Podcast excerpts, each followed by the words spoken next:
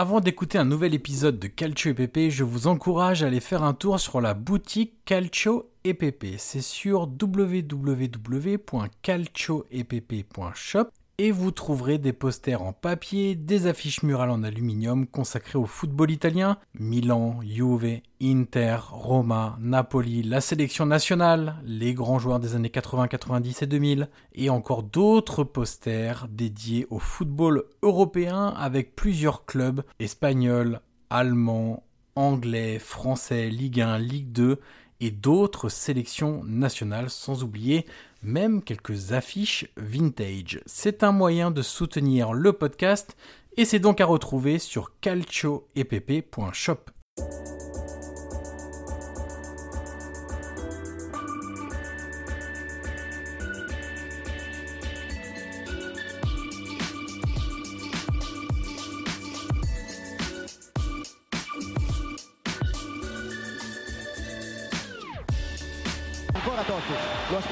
Materazzi, Totti si porta quasi in zona tiro, Totti si è liberato, pallonetto, Francesco! Totti! Un gol pazzesco, pazzesco per il 2 a 0. Cacà in percussione, cerca l'ingresso in area ancora, Cacà, davanti al portiere, Cacà, rete, rete, rete, rete, Cacà! Pallone che arriva, Trezeguet! Totti! Trezeguet! Pirlo, ancora Pirlo di tecco! Tiro! Gol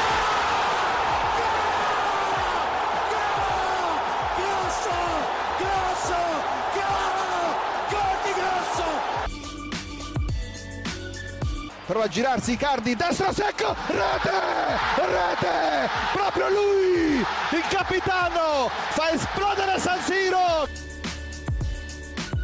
Avanti Cavani, avanti Matador, avanti Matador! Sei tutti noi Matador! Ci prova con il testo! Si gonfia la rete! Si gonfia la rete! Si gonfia la rete! Matador! Bonjour à toutes et à tous et bienvenue sur un nouvel épisode du podcast Calcio EPP, le podcast 100% foot italien. Je suis évidemment toujours en compagnie de Guillaume Maillard Pacini. Salut Guillaume. Salut Johan et bonjour tout le monde.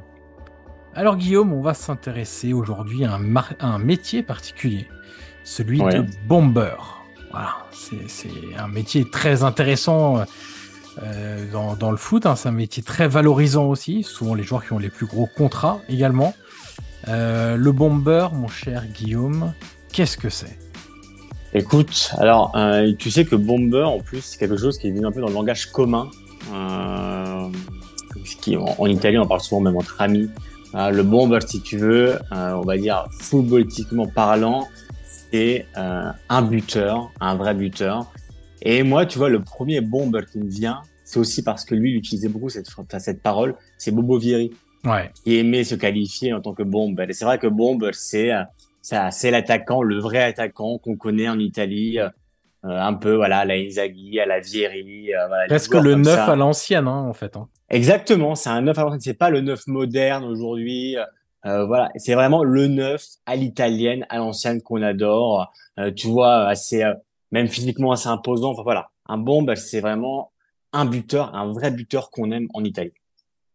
Alors Guillaume, on va se demander aujourd'hui qui terminera meilleur buteur de Serie A cette saison, qui, qui va avoir euh, ce rôle euh, ô combien gratifiant de marquer des buts pour son équipe, qui succédera à, à Victor Osimhen euh, cette saison 2023-2024. Quels sont les favoris aussi, puisqu'il y a plusieurs joueurs quand même qui seront euh, sur la ligne de départ cette saison pour, euh, ce, titre honorifique. On a choisi notre top 5, Guillaume, chacun, euh, 5 joueurs. On va commencer par le numéro 5, puis le 4, le 3, le 2 et le 1, avec à chaque fois quelques critères qui nous ont amenés à ce choix. Et puis on vous réserve deux petites rubriques à, à la toute fin pour compléter un petit peu notre discussion autour de ce titre de meilleur buteur de la Serie A. Mon cher Guillaume, je te propose de commencer par ton choix numéro 5, donc le cinquième dans ton classement. Exactement. Alors écoute, c'est un joueur qu'évidemment que, que tout le monde connaît. Alors on peut déjà dire que c'est un classement qui n'a pas été simple à faire, hein, parce qu'il y avait vraiment beaucoup de Ouais. noms. Écoute, en numéro 5, euh, il était quatrième la saison dernière dans le classement des buteurs, c'est Raphaël Leao. Ok. Euh, Alors évidemment, c'est pas. Alors tu vois, pour le coup, c'est pas le bomber qu'on voilà qu'on vient de qualifier. C'est pas le. C'est exactement. Voilà, c'est tout l'inverse probablement. Mais c'est vrai que voilà, la saison, elle a fini la saison dernière, elle a fini à 15 buts. Euh, c'est un joueur qui voilà qui a explosé vraiment pour moi. Euh, tu te souviens, Johan, à la fin de la saison 2020, 2021, 2022, pardon, quand Milan gagne le Scudetto, où vraiment à ce moment-là, il prend cette équipe sur le dos euh, et il est décisif pendant euh, les 7-8 derniers matchs. Hum, la saison dernière a été plus compliquée dans un contexte collectif euh, qui a été, on va dire, plus plus dur hein, parce que Milan sur le papier quand même fini cinquième malgré une demi-finale de C1, mais voilà globalement la, la saison était plus compliquée. Mais euh, mais je pense que cette saison, euh, donc on est au tout début, mais je vois peut-être un Léo plus leader, euh, plus responsabilisé. Alors Pioli a dit voilà, faut pas tout lui mettre sur le dos non plus, mais je pense que dans une équipe qui va devenir et qui est déjà quand même plus imprévisible, euh, même si on parle après voilà de deux contre-performances, on va dire face à l'Inter Newcastle, je pense vraiment que Léo dans ce rôle-là, même dans l'interview j'avais pu dans la Gazzetta, je vois un joueur qui a envie de d'être au top niveau. Euh, alors ce il sera pas du tout dans les cinq ou il sera beaucoup plus haut. En tout cas, je pense vraiment qu'il sera voilà, qu'il sera là et et je pense que c'est un voilà, c'est un joueur qui euh, voilà, qui peut faire un peu mieux que 15 buts euh, la saison dernière, mais voilà, je vois un Léo responsabilisé, conscient, sûr de ses forces, leader de ce groupe-là. Aujourd'hui, c'est plus un jeune. Euh, il a prolongé aussi Johan avec un salaire, euh, alors voilà, qui est pas exceptionnel par rapport à d'autres, mais euh, il est quand même à, à 5-6 millions d'euros. Donc voilà, je pense que Léo quand même sera dans les dans les 5.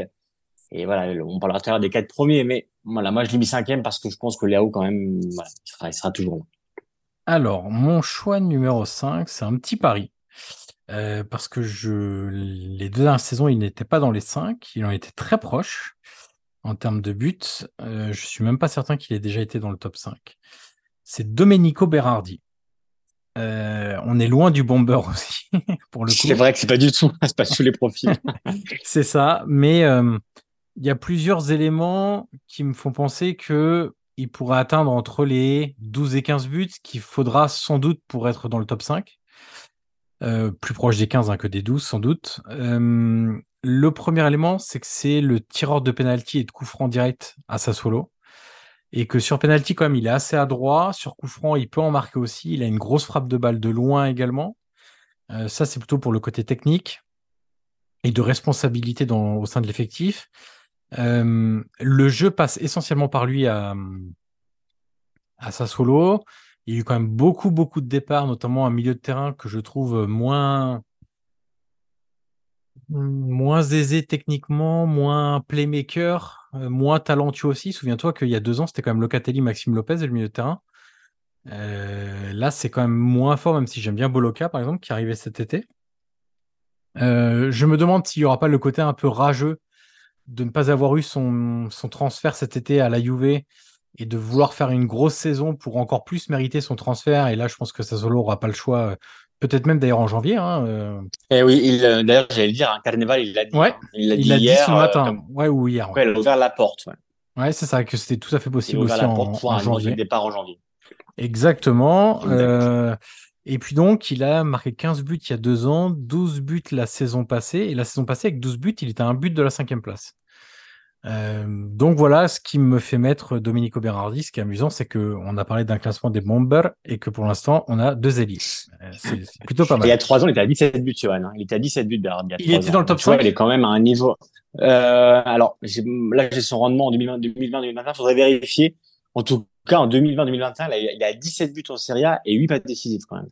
Donc, il est quasiment un double-double. Donc, euh, c'est quand même un joueur, tu vois, 17, 15, 12 minimum, c'est 10 buts par saison, il les met toujours. Ouais. Euh, donc, euh, Alors, le niveau de 17 buts, il était, tu te rends compte quand même que l'année dernière, euh, Berardi qui a 12 buts est sixième. Là, avec 17 buts, il était huitième en 2020-2021. Ah ouais, il aurait, tu vois. Ah ouais. Ouais, donc ça performait vraiment devant, quoi. Ouais, exactement. Euh, Guillaume, je te propose de passer à ton quatrième, ton, enfin ton, Écoute, oui, ton joueur ouais. top 4. quoi. Écoute, top 4. Euh, alors, c'est une petite surprise, peut-être en moins bien, mais j'ai mis Chiro Immobilier. Ok. Euh, pourquoi? Parce que voilà, on, on, voilà. Chiro Immobile est quand même toujours là. euh, c'est la même chose. Euh, c'est un joueur, alors qu'on aime ou qu'on n'aime pas, en Serie A, euh, il marque toujours sa vingtaine de buts par saison. C'est, c'est un classique et ça ne bouge pas. Après, pourquoi je l'ai mis peut-être seulement euh, quatrième? C'est parce que Johan, je pense que déjà la Ligue des Champions, et, Mhm. c'est un facteur qui, qui, je pense, va prendre beaucoup de force euh, à la Lazio, parce que le banc, déjà, voilà, on le sait, Sarri compte toujours sur son groupe de 13-14, et après, c'est un peu plus compliqué. Et Immobilier, pour le coup, alors, tu as des solutions, tu peux mettre Pedro en neuf, t'as, voilà, tu peux trouver quelques solutions. mais Immobilier, c'est quand même, on va dire, le, la référence euh, en numéro 9 du côté de la Lazio. Et je sais pas si au niveau de, de son rendement et même de sa condition physique, voilà, je ne suis pas certain que Sarri le fasse jouer tu vois, tous les matchs en Ligue des Champions, tous les matchs en Serie A. Je pense que ça a beaucoup alterné. Euh, Immobilier aussi, bah forcément, euh, il a son âge, hein, donc si c'est plus le, le, le, premier jeune de la classe, hein, il a 33 ans, donc euh, je pense qu'il y a vraiment une, voilà une espèce de d'alternance qui va se faire pour que bah, pour l'économiser, parce que là il peut pas enchaîner tout le temps. Euh, elles sont des triptyques de, de, de matchs tous les trois jours, donc c'est assez difficile. Mais voilà, je pense qu'il sera toujours là en Serie A parce que c'est un champion, un champion qu'il connaît par cœur, ses défenses qu'il connaît par cœur, les mouvements, les voilà, les buts. Il tire les pénalties aussi à Lazio, ouais. donc ça c'est aussi un facteur important. Mais voilà, je le mets peut-être pas sur le podium, ce qui voilà pourrait aussi être, être surprenant parce qu'il est toujours plus ou moins là, l'ami Chiro. Mais c'est vrai que je pense que voilà, la saison de Lazio sera peut-être plus compliquée qu'avant parce que la Ligue des Champions, voilà, ça va quand même puiser beaucoup de force à un effectif qui a pas non plus une profondeur, une profondeur énorme. Alors, tu veux un spoiler? Dis-moi. Chiro Immobilier n'est pas dans mon classement. Il n'est pas en tant que ah, tu vois. Ouais. Alors, ah, je, fais très court pour, euh, pour expliquer pourquoi. Euh, L'année dernière, il a été pas mal blessé. Euh, il commence, tu l'as dit, à avancer en âge aussi. Euh, pour la première fois, je trouve que la Lazio a une vraie concurrence au poste de neuf parce que Castellano était vraiment un bon joueur. Euh, ils ont quand même investi aussi de l'argent dessus. Euh, comme tu l'as dit, et le reste, je, souscris à ce que tu as dit. La Ligue des Champions va prendre euh, pas mal d'énergie. Peut-être qu'il y aura du turnover, etc.. Mais effectivement, Immobilier qui a mis 12 buts la saison passée, donc comme Berardi, eh ben, je l'ai pas mis dans mon top 5 cette saison. Et c'est, une question que je me suis posée pendant longtemps, mais j'ai, j'ai pris un peu le, le pari de ne pas le mettre. Alors, qui est ton numéro 4 du coup? Alors, mon numéro 4, euh, j'ai longtemps hésité à le mettre dans mon top 5, celui-là. Et en fait, je me dis que en Serie A, il est tellement dominant que je le vois bien mettre quand même euh, au moins 15 buts. C'est Romelu Lukaku. Ouais. Euh, parce que la Roma va jouer pour lui. Ça, c'est clair. On l'a vu, hein, il a fait deux matchs. Euh, les longs ballons sur Lukaku, euh, c'est clair. Son jeu en pivot.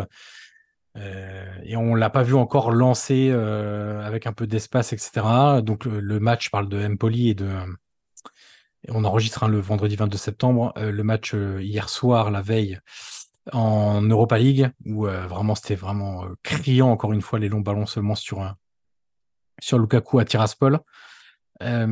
quand en plus Dybala sera blessé, parce qu'on va pas se mentir, Dybala est forcément blessé à un moment donné dans la saison, 1, voire 2, voire 3, voire 4, et après ça dépend si c'est plus ou moins grave.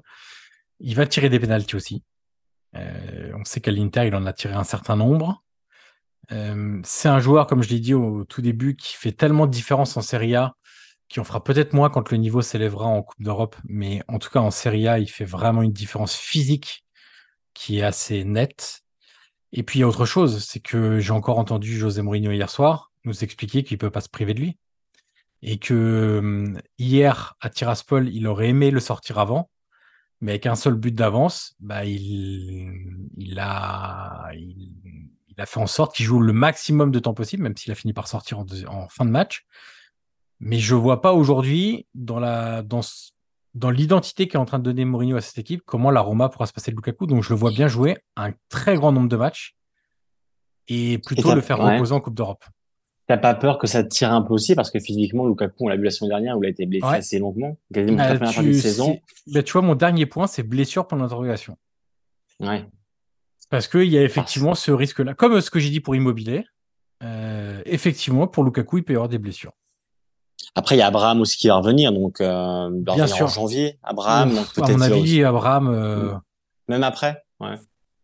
ouais il s'est blessé euh, tout début juin, donc euh, moi, je, à mon avis, retour euh, à son meilleur niveau, je le vois pas avant mars, hein, mais bon. Et, mais, mais tu sais que même ici, revenant en forme, alors en février par exemple, Lukaku sera toujours titulaire. Ouais, je pense. Bah, dans l'esprit.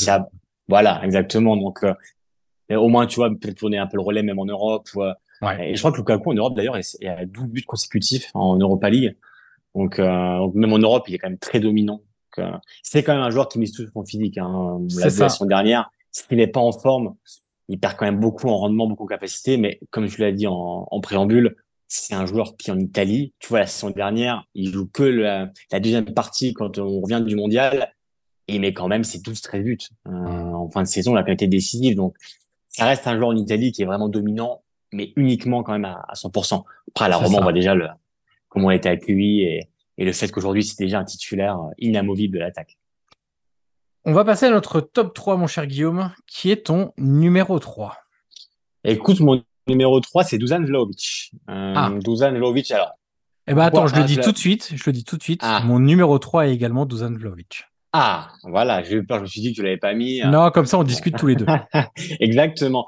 Non, écoute, alors, pourquoi? Parce que je vois déjà un Dusan Vlaovic. Alors, bon, comme tu l'as dit, on enregistre le 22 septembre. Alors, il a marqué ses quatre buts en Serie A. Évidemment, on voit sur le terrain un joueur qui, euh, voilà, qui performe, mais dans une équipe aussi qui a un peu plus, on va dire, d'allant vers l'offensive, euh, mon cher Johan. Donc, euh, on va croiser les doigts pour que ça continue longtemps.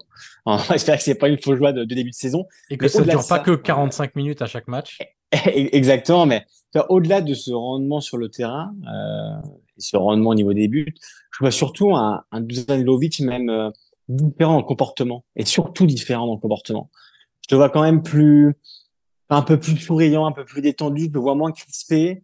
Euh, je trouve un peu plus leader, même avec euh, avec Chiesa forcément il y a un duo qui, qui fonctionne et, euh, et j'ai l'impression vraiment que les deux s'entendent de manière assez euh, assez bonne sur le terrain. C'est un duo qui peut faire euh, qui peut faire assez mal. C'est d'ailleurs le, le deuxième duo le plus plus prolifique pardon en Europe en début de saison. Mais, euh, en tout cas, Vlaovic, euh, je sais pas ce que tu en penses, mais au niveau même du langage corporel, pardon, et de, mm. de, tout ce qui, je vois vraiment un autre joueur par rapport à, bah, même depuis le, depuis qu'il arrive à la Juve. Euh, c'est pas du tout le même. Je pense vraiment qu'il a fait une espèce de reset euh, cet été. en disant bon, allez, je repars de zéro. Et là, pour l'instant, en tout cas, voilà. Alors, c'est évidemment très tôt pour faire des conclusions. Il n'y a que quatre journées, il y a quatre buts, une passe décisive, mais on va dire que sur ce qu'il dégage, euh, moi, on va dire que ça me rassure. Je, je, vois quand même des bribes du Vlaovic que je voyais un peu à la Fiorentina. Après, comme on l'a dit euh, en prémisse, il faut que le collectif derrière suive et que les, intentions demeurent les mêmes. En tout cas, pour l'instant, ça me, ça me rassure vraiment parce que je revois un très bon Dusan Vlaovic. Je, je suis d'accord. Euh... Évidemment que le style qu'adoptera la Juve cette saison sera très important parce que s'il se retrouve encore à 50 mètres du but adverse, ce sera tout de suite un petit peu plus difficile pour lui de, d'avoir des ballons à exploiter, beaucoup de ballons à exploiter dans, dans la surface. Donc là-dessus, je suis d'accord. Euh, il y a évidemment, comme pour Lukaku et Immobilier, une question physique. Parce que moi, ce qui m'a marqué euh, euh, récemment, c'est quand même qu'il a expliqué que la saison dernière, il avait eu mal tous les jours, qu'il n'y avait pas eu un jour de la saison dernière où il n'avait pas eu mal en raison de sa pubalgie. Donc j'espère qu'avec le repos qu'il a eu, il a pu bien la soigner, bien se soigner et puis que ça va aller mieux aussi cette saison. Euh, mine de rien, il est déjà 4 buts cette saison, donc ça compte aussi dans, dans notre évaluation. Euh, tire des penalties, peut même marquer sur coup franc. Alors c'est très rare, enfin c'est rare, mais souviens-toi, il l'a fait à la Fiorentina, il l'a fait avec la Juve contre la Roma en tout début de saison dernière, je crois, ou c'était la saison d'avant? Non, c'était, ouais, je me rappelle plus. Enfin, il l'a fait contre la Roma un match. Où il a marqué un superbe but sur coup franc à l'entrée de la surface. Euh, et puis il y a un élément clé aussi, comparé à, je crois, tous les joueurs qu'on a dit jusqu'à présent, c'est que la Juve a qu'une compétition cette saison. Et donc, bah, il y aura moins de turnover sur des postes clés. Et je pense que Vlaovic est un poste clé, même si Milik est derrière et que parfois il méritera de jouer, etc. Mais aujourd'hui, si tu es Max Allegri et que tu dois choisir entre Vlaovic et Milik, je pense quand même, Guillaume, que le choix est assez évident. Ryan Reynolds here from Mint Mobile. With the price of just about everything going up during inflation, we thought we'd bring our prices down. So to help us, we brought in a reverse auctioneer, which is apparently a thing. Mint Mobile unlimited premium wireless. Ready to get 30, 30, bit to get 30, bit to get 20, 20, 20, bit to get 20, 20, bit to get 15, 15, 15, 15 just 15 bucks a month. So, Give it a try at mintmobile.com slash switch. $45 upfront for three months plus taxes and fees. Promo rate for new customers for limited time. Unlimited more than 40 gigabytes per month. Slows. Full terms at mintmobile.com. Évidemment, et, et, et tu l'as dit, le fait aussi que la Juve joue un match par semaine, hein, même au niveau physique, on va croiser les doigts pour pour Vlahovic parce que ça c'est quand même un, très bon joueur hein, quand il est en forme et quand il, il laisse pas. Mais on va dire qu'Allegri quand même cette saison sans aucune Coupe d'Europe et on va dire avec la Coupe qui commencera plus tard, voilà, il y a quand même une gestion qui doit s'installer. Euh, même pour Vlahovic, il connaît son corps. Euh, maintenant, ça va être aussi à lui de de savoir quand bah voilà quand il faudra pas forcer euh, un match par semaine pour un joueur comme Vlahovic, ça doit quand même l'aider pour, euh, pour se préparer le week-end et éviter ce genre de blessure-là. Après, ouais, malheureusement, on le sait tous les deux, hein, la Belgique, c'est quelque chose quand même que Ouais. qu'un joueur de foot, malheureusement, traîne pendant longtemps. Et que tu Et- maîtrises pas toujours. Exactement. Donc, euh, ça reste une inconnue euh, dans le parcours, évidemment, d'un joueur qu'on qu'on adore. Après, euh, voilà, ça dépendra aussi de, bah, c'est même surtout de, de sa gestion physique, mais en tout cas, en ce début de saison, comme tu le disais, on est un peu, euh, entre guillemets, hypé sur ce qui se passe parce qu'on voit quand même un Vlahovic qui éclate et on il tire aussi les coups francs, hein, il les tire plutôt bien. Vlahovic, donc euh, ça peut être une donnée aussi qui, voilà, qui, qui peut l'amener au top 3 parce que troisième, euh, c'est quand même un bon score pour Vlahovic après des années compliquées. Euh, je pense que ça serait une performance. Lui pourrait signer dès demain pour être euh, euh, troisième de ce top 5, euh, mon cher Yohan. Exactement. On passe au top 2, Guillaume. Qui as-tu mis à la deuxième place Alors, on, on peut dire même que c'était très dur de faire ce classement. hein. Vraiment, moi, je me suis cassé la tête pendant 2-3 heures pour, euh, pour enlever les, les Ouais. buteurs. Mais en deuxième, j'ai mis Victor Osimhen. Euh, Eh le ben, j'ai mis Victor Osimhen également. Ah, tu vois, et on s'est pas consulté avant. hein. Non, non, du tout. du tout. Précisons-le. Ouais. J'ai mis Victor Osimhen parce que, alors là, on va déjà parler d'un contexte collectif. Alors c'est pareil. hein, on parle euh, après quatre journées, après une journée de Ligue des Champions, et on voit bien que Naples, pour l'instant, euh, comment dire, Johan, ça, ça rame un peu. On va dire que Ouais, ça peu ronronne. démarré. Ça ronronne. Exactement, ça ronronne. Euh, donc c'est compliqué de mettre Osimhen euh, meilleur buteur. Alors, deuxième, c'est déjà très bien. Mais c'est vrai que euh, il y a beaucoup d'inconnus, peut-être trop pour l'instant autour de Naples. On a encore du mal à voir. On comprend plutôt ce que veut mettre Garcia en place, mais on voit bien que ça va prendre du temps. On voit bien que Naples est dans un entre-deux. Euh, on en avait parlé, hein, dans notre podcast sur euh, Focaliser sur Naples. Je vous invite à, à l'écouter, mais c'est vrai qu'on voit que Naples est un entre-deux entre Spalletti Garcia, entre un jeu qui était un peu plus patient et un jeu plus direct. Voilà, on a un peu de mal à, à cerner ce qui est en train d'être fait. On voit bien que même autour de, de la piazza, Johan, ça commence un peu à, tu l'as dit, c'est, ça ronronne et on voit bien qu'il y a les fameux mougounes. Bah, eux, sais, ça les- ronchonne. euh, ouais, exactement. Donc, euh, voilà, je pense que, que sera décisif parce qu'il est toujours et parce que c'est un grand buteur et parce que, euh, euh, voilà, c'est, c'est un joueur qui a évidemment beaucoup de qualité, mais je pense que le contexte collectif va quand même peser euh, sur sa saison. Euh, il y aura aussi la Ligue des Champions pour lui et, et c'est un joueur qui la saison dernière avait fait plutôt une bonne saison Ligue des Champions et, et je pense que, que cette fois il va vouloir faire un- même un peu plus. Euh, la saison c'était, voilà, il y a eu contre Milan et ça a été quand même vécu pour une, comme une déception euh, à Naples. Donc euh, voilà, je pense que là vraiment c'est une question de contexte collectif autour d'Osimhen et pour l'instant je voilà, je me voyais pas le mettre meilleur buteur. Je pense que voilà, il faudra un peu de temps pour qu'il se mettre en place et et voilà, Osimhen c'est vraiment le terminal offensif. C'était le terminal offensif d'une d'une mécanique parfaite. Et là la mécanique n'est pas assez parfaite pour l'imaginer meilleur buteur, Johan. Ouais, je suis d'accord avec tout ce que tu as dit. Euh, bien évidemment qu'il a un rôle central, que d'ailleurs, hein, on- je pense que Garcia renoncera difficilement à Osimhen et on voit hein, le faible temps de jeu qu'a Simeone en ce début de saison, ce qui fait aussi grincer quelques dents à, Naples, montre bien que Osimhen, euh, difficilement, Gar- Garcia se dira, bah, il faut que je le fasse se reposer un petit peu. Il y a un point qui est important aussi, je trouve, c'est que même quand tu peux être parfois un peu en difficulté dans le jeu, euh, tu sais que tu as un attaquant qui, dans le jeu aérien, est assez incroyable. Euh, c'est le meilleur attaquant de tête d'Europe avec Harry Kane sur les deux dernières saisons, sur le nombre de buts marqués de la tête. Donc parfois sur des centres un peu euh, euh, sorte de désespoir de fin de match ou parfois sur des corners ou sur des coups francs, tu sais que tu as un joueur quand même qui est assez exceptionnel en termes de, détente sèche et de, et de capacité à créer des occasions de la tête.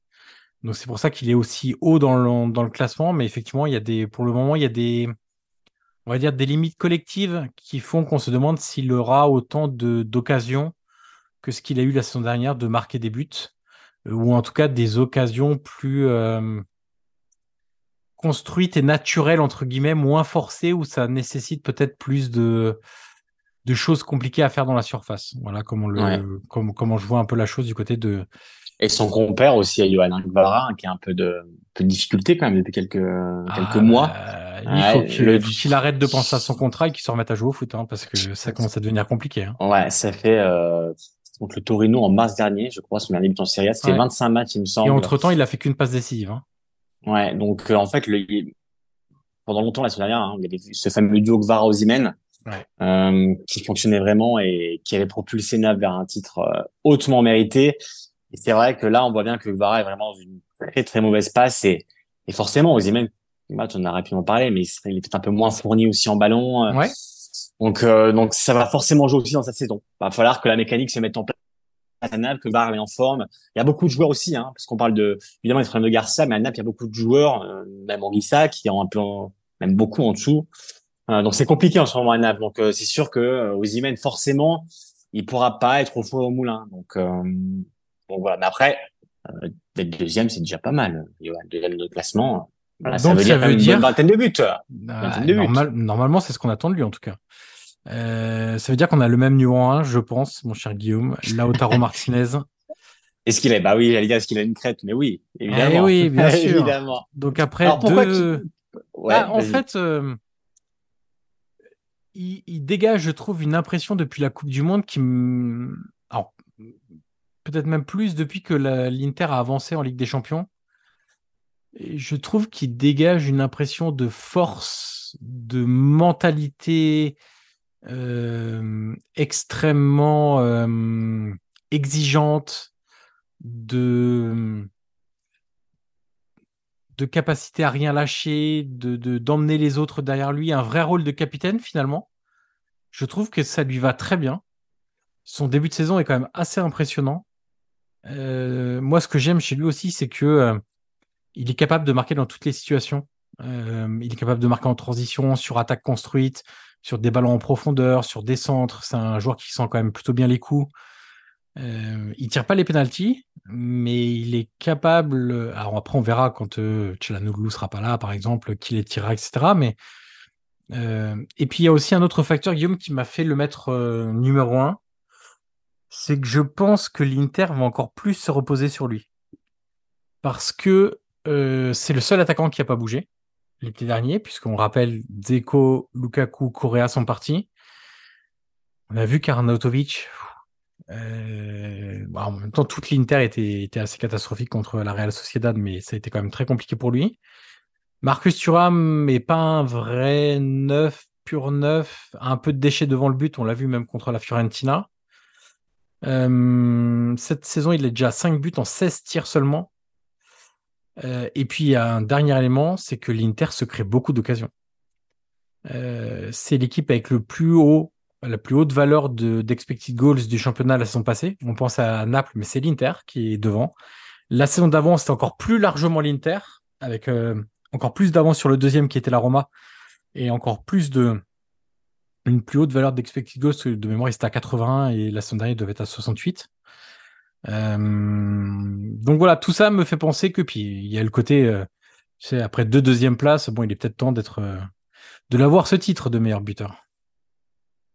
Écoute, euh, bah, évidemment, je, suis d'accord avec tout ce que tu dis et, et tu vois, pour moi, Lautaro, c'est vraiment le top player d'excellence. C'est vraiment le, joueur qui a pris une dimension européenne. Voilà, il- on a vu sa progression parce qu'il arrivé très tôt à l'Inter euh, dans sa carrière. Euh, donc, euh, on l'a suivi quand même dans voilà dans saison après saison dans ce qu'il a pu améliorer. Euh, je pense encore que même au niveau de la régularité, tu sais, parfois pendant un ou deux mois, tu sens qu'il a un, un petit rendement bien. Et c'est vrai que s'il arrive à peaufiner un peu ça, ça peut ça peut évidemment le faire décoller. Mais quand tu regardes ses, ses scores la saison dernière et même les précédentes, c'est 21 buts, 21, 17. Enfin, il est toujours là. Euh, il est décisif en Ligue des Champions, il est décisif en, en Serie A. Tu l'as dit, c'est le capitaine. Euh, il, il prend vraiment ce rôle de leader à cœur. je pense sincèrement qu'il tient aussi beaucoup à l'Inter. Alors, voilà, quand, quand il partira dans, dans, deux ans au Real, vous pourrez me dire, mais oui, mais, mais je pense vraiment qu'il est vraiment attaché à ce club-là. Il a grandi là-bas. On voit bien que sa famille est heureuse à Milan. Et enfin, voilà, c'est un contexte vraiment qui lui convient parfaitement. Euh, ce rôle de leader-là euh, lui convient aussi. Et, et voilà, comme tu l'as dit, il est, il est à la pointe de ce 3-5-2-là. Il y a quand même un duo qui s'installe avec Marcus Thuram qui a l'air de fonctionner. Euh, les qualités quand même se combinent plutôt bien. Donc, euh, donc non, Lautaro pour moi c'est vraiment le. Voilà, je pense que cette année il est prêt à passer ce ce grand cap-là, comme tu dis, il a flirté longtemps avec le, le, poste de meilleur buteur, mais cette saison, voilà, je, je trouve qu'il a pris une dimension tellement, tellement énorme pour l'Inter, pour la Serie A et même pour l'Europe, parce que c'est un joueur aujourd'hui qui est européen, qui est même mondial. Euh, ouais, moi j'ai, j'ai pas, tu vois, alors autant j'ai hésité sur les, les places d'avant, Autant sur le meilleur buteur, tu vois, j'ai comme une sorte d'évidence eh ben, avec Lautaro parce que ah bah voilà. C'est le premier nom que j'ai mis dans mon classement. Exactement, bah, pareil. Après, j'ai eu du mal paradoxalement avec les autres, mais ouais. Lautaro pour moi, je l'imaginais tout de suite. Alors, regarde le derby la saison dernière en Ligue des Champions en demi-finale. Euh, enfin, tu vois même même dans sa célébration, tu sens vraiment qu'il est euh, c'était le patron de cette équipe-là. Et et comme il est resté alors qu'il y avait beaucoup, beaucoup de débats, Onana, Brozovic, Skriniar, qui étaient aussi des leaders, euh, mine de rien, et lui, vraiment, aujourd'hui, c'est lui qui, ah, qui prend le relais même dans le vestiaire, dans les discours. Il a pris un, un rôle à 360 degrés. Aujourd'hui, je, voilà. Pour moi, c'était évident de mettre, de mettre Lautaro euh, en top 1 de, de ce classement. Mais alors, attends, Yoann, dernière bifurcation. Est-ce que Lautaro, meilleur buteur, veut dire Inter championne? Ah, est-ce que c'est, est-ce que les deux vont forcément ensemble? Non, pas forcément. Pas? Non, non, non, pas forcément, pas forcément. D'accord. Non, je pense que c'est très ouvert. Je pense que c'est très ouvert cette saison. C'est pour euh, savoir, mais euh, en tout cas, tu, voilà. Tu es taquin et tu es coquin. Voilà ce que tu es, mon cher Guillaume. Euh, Guillaume, deux petites rubriques pour finir. Ah. Euh, quel joueur tu n'as pas mis dans ton top 5 Tu peux. Allez, tu, tu, tu penses qu'il peut quand même y être. Tu t'es dit, j'ai dû faire un choix et lui, il aurait pu Oui. être dans mon top 5, mais bon, je l'ai pas mis quand même. Je précise quand même que on a le même top 3 dans le même ordre. Par contre, sur 4 et 5, toi, tu as mis Immobilier, Immobilier, 4, Léao 5, Oui. et moi, Ouais. j'ai Lukaku 4, Berardi 5. Qui est ton sixième homme? Écoute, mon sixième homme, bah, tu l'as mis, c'est Lukaku parce que euh, bon, on va pas, bah, voilà, on va pas redire ce qu'on a déjà dit avant, mais il est tellement dominant en Serie A que oui, j'ai hésité forcément parce que voilà, la Roma joue pour lui, euh, euh, voilà, il est, il est complètement adoubé par euh, par la Piazza, donc euh, forcément, je le voyais aussi dans le top 5. Après, euh, en fait, j'ai, faudra voir le rendement. Tu vois, Berardi, il y a 3-4 ans, qui était à à 17 buts, qui était même pas dans le dans le top 8. Enfin, Mm. c'est compliqué. Tout dépendra aussi de ce que feront les autres, mais si Lukaku reste en forme et qu'il fait une saison pleine avec la Roma, pour moi, il finira dans le top 5. Mais c'est pour ça que j'ai un peu hésité avec, euh, avec Léao. C'est pas du tout le même profil. Et pour moi, Léao, un Lukaku, pardon, en forme, si un Lukaku, il sera dans le top 5. Euh, Tu vois, j'avais marqué la liste des joueurs euh, qui pouvaient être dans mes 6. Donc, j'avais mis Lao, Chiesa, Dybala, Skamaka, Thuram, Pulisic, Immobilier. Euh, et encore tout de suite, je sais pas qui je vais mettre. Euh, donc, il va falloir que je me décide. Allez, je vais partir sur Léao. Hum, Je vais partir sur Léao parce que pour les différences qu'il fait, pour euh, les coups de génie qu'il est capable d'avoir, pour les buts qu'il a déjà marqués, pour, euh, je pense aussi, le, statut qu'a Milan dans cette Serie A euh, et la qualité d'effectif qu'il y a. Donc, ça veut dire un Léao qui sera alimenté aussi soit en ballon, que lui ensuite exploitera à travers ses dribbles, soit dans la surface où le ballon peut être amené. Et là où Léao doit progresser, je pense, c'est sur tout ce qui est sans ballon, comment se positionner dans la surface, comment être attentif au moindre ballon qui traîne, comment venir au second poteau quand c'est Pulisic qui l'a à droite ou Chukwueze. Euh, c'est peut-être encore le gros défaut que je lui vois, mais malgré tout, ça doit pouvoir lui permettre d'entrer dans le top 5 si jamais il y a une défaillance devant. Guillaume, autre question. Si tu veux, je peux la commencer celle-là. Euh, Allez, vas-y. Notre grosse cote. La grosse cote, en gros, c'est euh, ma définition à moi. On verra si t'as la même, Guillaume. C'est un joueur qui est pas spécialement attendu. Ça peut même être un joueur qui est pas parmi les clubs européens, tu vois, les, les, les gros clubs Ouais. italiens et qui pourrait euh, craquer un petit peu ce, ce top 5 euh, sur une saison extraordinaire où tout lui réussit, etc. Et je vais prendre une grosse cote un joueur que j'aime bien, mais qui est pas dans un dans une équipe dominante, qui peut même être dans une équipe qui galère un peu cette saison, mais que je vois quand même depuis le début de la saison suffisamment fort pour euh, peut-être réussir à inscrire la quinzaine de buts qui lui permettrait d'être cinquième. J'ai mis Matteo Retegui Oui. euh, du Genoa. Euh, Genoa qui a été parfois très en difficulté sur ce début de saison, mais tu vois, même dans une équipe très en difficulté, il a déjà mis deux buts en quatre matchs. Il a ce truc de, de l'attaquant qui a des gestes instinctifs euh, sur des ballons dans la surface qui traînent, la frappe en pivot, la frappe de demi-volée en se retournant. Il y a quand même chez lui une espèce de palette d'attaquants qui me plaît beaucoup, y compris dans le jeu aérien. Tu te souviens, il avait quand même été plutôt bon hein, sur ses débuts avec la nationale. Et Bien aussi, il sûr, avait marqué des buts. Donc euh, voilà, si je devais mettre une grosse cote, euh, j'irais chercher Matteo Retegui. Écoute, moi, c'est une très grosse cote. J'espère que tu Plus grosse que l'accepteras. Retegui, j'ai l'impression. Ouais, c'est pas le Bombel comme euh, comme Retegui par exemple. Parce que tu vois, Retegui pour le coup, c'est vraiment le profil de Bombel. Dans l'idée euh, qu'on faisait en début de podcast. Moi, Johan, c'est une très grosse cote. Très très grosse cote. Euh, Oh là là, j'ai peur. tu peux avoir peur. Écoute, j'ai envie d'y croire et, et je pense que ce sera son exercice. Euh, et pas du tout en fait, mais j'y crois quand même. C'est Nemanja Radonic. J'ai Oh, envie d'y croire, Johan. J'ai envie Ah d'y non, croire. pas toi, Guillaume. J'ai envie, Johan, j'ai envie d'y croire. J'ai envie d'y croire. J'ai envie parce que sur ce que je l'ai vu, bah, alors évidemment, euh, c'est toujours euh, par euh, par séquence avec Radonic, Non, bien sûr. mais euh, mais mais en tout cas, euh, même Juric, voilà, il essaie toujours tu sais, de de manier un peu le bâton, la carotte et, et tout ce qu'il faut avec Radonic, mais on peut dire qu'il a plutôt bien commencé sa saison et j'ose espérer que cette fois il aura passé ce ce cap mental qui lui manque tellement. Euh, J'ai lu un long papier récemment dans Tout Sport qui voilà, qui parle un peu de son adaptation, qui est aujourd'hui fini. Il a envie de rester longtemps à Turin. Il est bien au Torino. Il s'entend très bien avec Juric. Donc, euh, il y a eu des périodes compliquées la semaine dernière, des grosses périodes compliquées, même de tension avec euh, avec Juric. Mais voilà, c'est un Trois joueur buts, pour hein, moi. trois buts euh, déjà cette saison.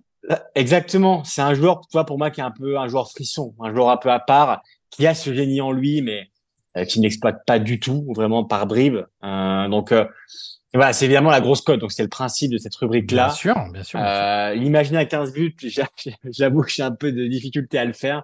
Mais je me dis que si vraiment, si vraiment il a fait ce step mental, euh, il pourrait être dans ce top 5. Mais il faut vraiment qu'il fasse ce step buts. mental. Il a trois buts en 104 minutes. Hein, euh, Enfin, les trois buts. À ce rythme-là- sur- c'est Sur 104 minutes, c'est 27 contre le Genoa et 77 contre la Salernitana. Hein, donc, euh, Donc à ce rythme-là, il peut aller dans le top 5. ah, bien sûr, bien sûr.